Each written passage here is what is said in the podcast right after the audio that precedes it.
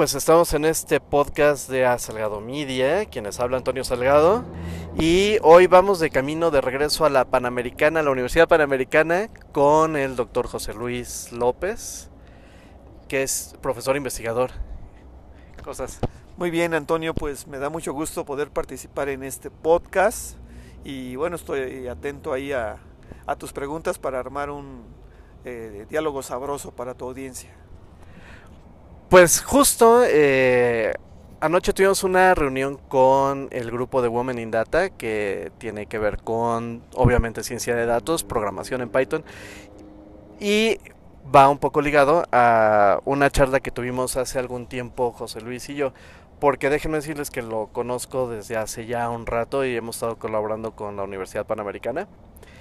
Y de repente en una de esas visitas salió que este, nuestro apreciado doctor va, estaba involucrado en una maestría en ciencia de datos. Cuéntame, ¿cómo, ¿cómo fue que salió todo esto? Sí, mira, salió porque a raíz de un proyecto que estamos ya muy avanzados, pues hubo el interés de aplicar los beneficios y las capacidades de la ciencia de datos, del machine learning, al análisis del contenido en redes sociales.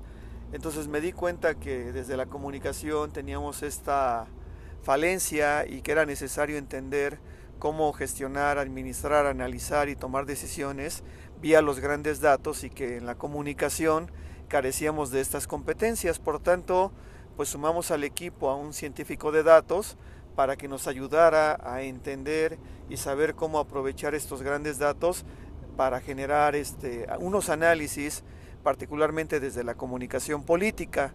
Entonces, bueno, a raíz de la interacción con este joven colega científico de datos, pues me interesó el mundo de la ciencia de datos, vaya, y por ahí en la UP se lanzó una, maestría en ciencia de datos y bueno, pues dije, me interesa, eh, quiero profundizar en el conocimiento sobre esta nueva disciplina que pues está como muy cooptada por los ingenieros, pero me parece que ante el reto que plantea el análisis de los grandes datos, pues muchas disciplinas como la comunicación, la sociología, la psicología, etcétera, se están acercando ahora a estos nuevos conocimientos para tratar de llevarlos a su disciplina y aprovechar este pues las cualidades que tiene la ciencia de datos para entender esos datos y desde nuestras propias trincheras eh, comprenderlos, analizarlos y darles una forma que nos ayudara a entender qué está pasando con ciertos fenómenos, en este caso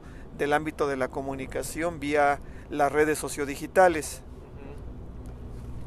Uy, ok, eso está bastante. Se me está cayendo aquí el dispositivo para grabar. Oye, pues eso está muy interesante porque es parte de, este, de lo que estábamos haciendo en, esta colaboración que teníamos con, con ustedes, ¿no? Así es, eh, bien recuerdo y hay que eh, destacar el apoyo eh, de Antonio no solo como mentor, sino también con el uso de las herramientas de métrica digital para que un grupo de alumnos aprendiera a utilizarlas, aprendiera a escuchar a las audiencias, analizar las conversaciones y nos dimos cuenta que era una competencia necesaria en nuestros alumnos, no saber ahora cómo analizar la conversación, qué impacto tiene, de qué se está eh, hablando, cómo se genera la opinión pública en la esfera digital y todos estos nuevos asuntos que pues nos han generado nuevas preguntas de investigación, donde se están también formulando nuevos marcos teóricos, que si el tema de la burbuja y cómo nos filtran la información, este, cómo refuerzan cierta parte ideológica, que nos conocen muy bien y nos perfilan, y a partir de ahí este, pues nos llega cierto contenido ya este, como muy personalizado. Entonces creo que hoy, hoy en día hay una gran cantidad de preguntas que no estamos atendiendo por la falta de estos conocimientos y que creo que es eh, fundamental acercarnos y crear, como le decía Antonio, equipos híbridos y eso fue también la participación de Antonio como mentor con mis alumnos, ¿no? Que hubiera esta capacidad de trabajo interdisciplinario con colegas de diferentes campos del saber y que nos conjuntáramos para desarrollar un conocimiento colectivo y atendiéramos ciertas preguntas y objetivos de investigación para llegar a conclusiones este, mucho más consolidadas. Sí, no es solamente ver cuántos likes tuvieron y qué comentarios hubo, ¿no? Sino también entender esta parte contextual de en qué momento se dio ese comentario, en qué momento se está dando este like. Efectivamente, acabamos de salir de una reunión que tenía que ver con las tendencias en social media y una de las tendencias es que viene a la baja el tema de la métrica de vanidades, como comentan por ahí el cuántos likes tiene un contenido, cuántas veces fue compartido, cuántos comentarios ha generado. Efectivamente hay que ir más allá y por eso esta necesidad de profundizar en estos datos, en estas conversaciones que ahora tenemos acceso, que son medibles, pero que tenemos que ir más no a un análisis cuantitativo, sino más bien cualitativo. Y ahora estamos pues desarrollando modelos de análisis desde el ámbito discursivo del, del análisis de contenido a partir, por ejemplo, de categorías de la nueva retórica que tiene que ver con el análisis de logos, de letos y el patos y entonces ahí involucramos a una joven maestra lingüista muy talentosa que nos está ayudando a generar esos modelos y ver cómo conectamos con la ingeniería de datos. Entonces, como verán, pues es un ejercicio experimental bastante llamativo, eh, bastante venturoso porque hemos encontrado hallazgos muy interesantes de cómo los, por ejemplo, los políticos comunican, qué ciertos temas, qué, qué emociones involucran, qué tipos de historias comentan, cuáles tienen mayor impacto en las audiencias, dependiendo de ciertos momentos en cierta red social.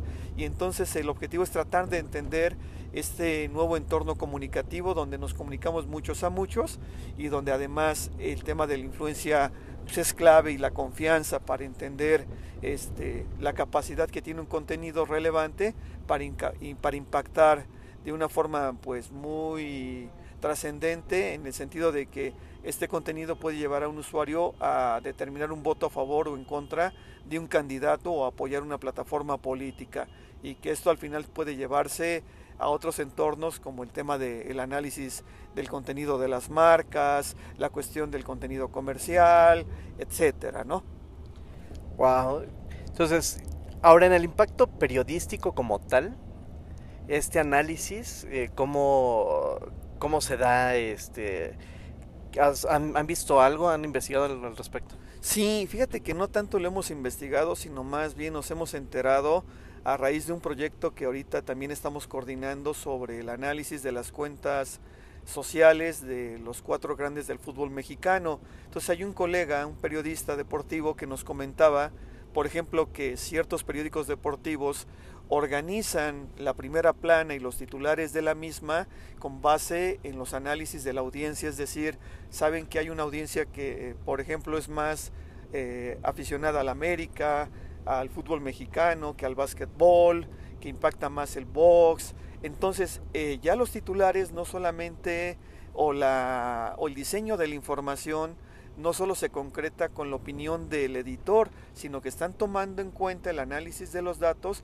para tomar decisiones editoriales y entonces no es gratuito que la primera plana aparezca una nota del América en cierto medio o del Cruz Azul o del Guadalajara es decir, ahora las decisiones están siendo tomadas eh, de manera complementaria entre el conocimiento editorial periodístico, pero también el conocimiento del análisis de los datos vía la interacción de sus lectores. Y yo creo que esto está imperando no solo en el terreno futbolístico o en el ámbito deportivo, sino también en muchos medios, grandes medios como el New York Times, el país, por ejemplo, están haciendo esto y de alguna forma incluso eh, personalizando contenido atendiendo a las necesidades específicas y a los intereses específicos de información de sus diferentes audiencias. De repente van a escuchar un poco raro aquí, pero ya cambiamos de ubicación. Y este, continuando con las preguntas que, que tenemos aquí al doctor José Luis López Aguirre. Pues una es, a mí se, me, se me figura que es cíclico esto, ¿no? Eh, todo eso que veníamos platicando. Eh, por un lado es el análisis de, estos datos, pero por el otro lado es este la obtención de ellos. Y empieza como a hacerse un, un círculo en, en esto que estás eh, comentando. no es gratuito que de repente aparezca en un periódico eh, una nota porque tenemos datos y ya se interpretaron y entonces pues se toman esta decisión de que aparezca esta nota, ¿no? Pero también eso no significaría que estaría empezando a plantar la idea o a sesgar la información hacia, hacia un lado y que esto se vaya repitiendo y de, y de alguna manera sea algo falso. Sí, fíjate que ese es un fenómeno bien interesante el que planteas, porque efectivamente el riesgo que corremos es que con el afán de la personalización del contenido, eh, no tanto que sea falso, sino más bien es un contenido diseñado a tus intereses muy particulares que no te permitiría el acceso a otro tipo de opiniones, informaciones, fuentes que no están dentro de tu umbral de interés. Y eso es un gran riesgo porque yo, por ejemplo, ¿no? Si me considero una persona de izquierda y consulto la jornada, el periódico Milenio, y cuando lo consulto en línea, ellos saben de mi interés por cierta postura en torno a la información, lo que van a tratar es de estarme enviando información que cubre ese interés, que cubre esa postura editorial. Sin embargo, eh, obviamente, pues en el abanico de la información es mucho más rica y yo me estaría perdiendo en todo caso de algún articulista o columnista o alguna información que no tuviera que ver con esa con ese posicionamiento editorial o con esa postura informativa. Y lo que el riesgo es que estaríamos como achicando, delimitando el horizonte de la información para alimentar particularmente ese interés informativo y como bien comentas, se convierte como en una especie de espiral peligrosa. Hay quien lo puede ver como un círculo virtuoso. Qué bien que me están atendiendo mis intereses y solamente me llega información de los Pumas, porque yo soy súper fan de los Pumas, no me interesa de algún otro. Además, me llega información de, de ciertos autores de izquierda y además con esta posición y tal. Entonces, bueno, hay ese diseño de la información, pero me estoy perdiendo de lo demás. Entonces es una especie como de ceguera en cuanto al horizonte más amplio de la información y lo que hago es reforzar mi posición política, mi interés informativo sobre ciertos actores, ciertas fuentes o ciertos intereses este, informativos en relación al ámbito deportivo. Lo mismo pasaría con el cine, ¿no? Si me gustan mucho las películas de ficción, me perdería quizás de otra muy buena película que no tiene que ver con ese género. Entonces sí es yo creo que hay un dilema ahí que no hemos podido responder y no sé si lo vamos a hacer más adelante, creo que no, porque ese es uno de los riesgos de la personalización por la que apuestan grandes empresas como Google, Amazon, Facebook, ¿no? Hay un autor que habla de la burbuja de filtro, ¿no? Que nos están reforzando esta posición ideológica con base en esos intereses. Yo recuerdo que a mis alumnos yo les preguntaba hace mucho tiempo, ¿los medios nos dan lo que queremos o lo que necesitamos? Y entonces había una discusión muy fuerte en ese asunto. Pues la respuesta ahora la tengo, ¿no? Los medios nos dan lo que nosotros estamos, lo que queremos, lo que a nosotros nos interesa, pero no necesariamente eso que nos interesa nos hace ser mejores lectores o se nos hace ser mejor audiencia o no contribuyen a una, una audiencia más crítica, ¿no? No la están formando, la están moldeando a un propio interés y ese es un gran riesgo como tú comentas. Sí, porque de, de, pronto escuchar esta esta posición, esta postura, a mí me, me hace este ruido, ¿no? Este, si estamos hiperpersonalizando, si estamos dando esa información muy específica, pero este, también corremos el riesgo de solo quedarnos hasta ahí, como, como estás diciendo. Sí, esta idea de la aldea global que había pensado, habían pensado varios estudiosos, pues se están convirtiendo más, más, que en una aldea global, en una serie de tribus, ¿no? Eh, que se conforman en comunidades en red, donde piensan lo mismo. Hay un autor, este, Nicolás Christakis, en Conectados, que habla del fenómeno de la homofilia.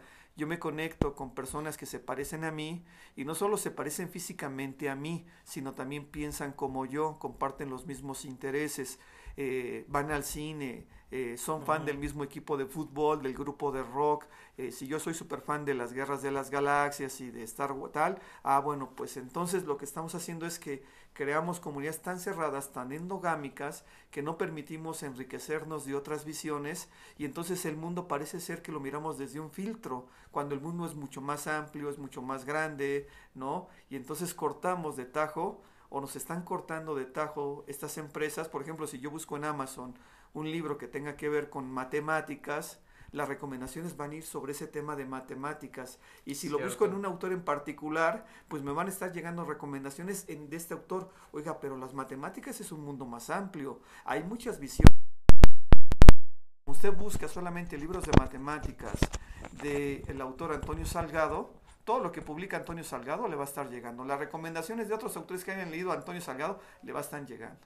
Y lo demás, pues parece que no existe, ¿no? Y al parecer así va a ser. O sea, eh, como que la realidad nos la están moldeando de tal forma que nos van a acostumbrar a, que el mundo es ese y el mundo es muy grande, ¿no? Sale de la esfera de lo digital y yo por eso apelo a que mis alumnos, digo, sí estás muy bien en Twitter y eres un gran influencer, pero sale a la realidad, contrasta esta parte virtual con la parte de la vida offline, eh, tiente esa realidad, analiza esa realidad y contrasta porque si no el mundo efectivamente se hace más pequeño, pero no creo que esa sea una buena respuesta a lo que está por venir, ¿no? Wow. Bueno, y ya que estamos aquí en la oficina de José Luis, pues me estaba presumiendo este libro que presentaron hace poco que se llama Agenda Sociodigital de la campaña presidencial del 2018 o de 2018. Dice temas, emociones y notas falsas que motivaron la interacción político-ciudadana. Platícame de este libro.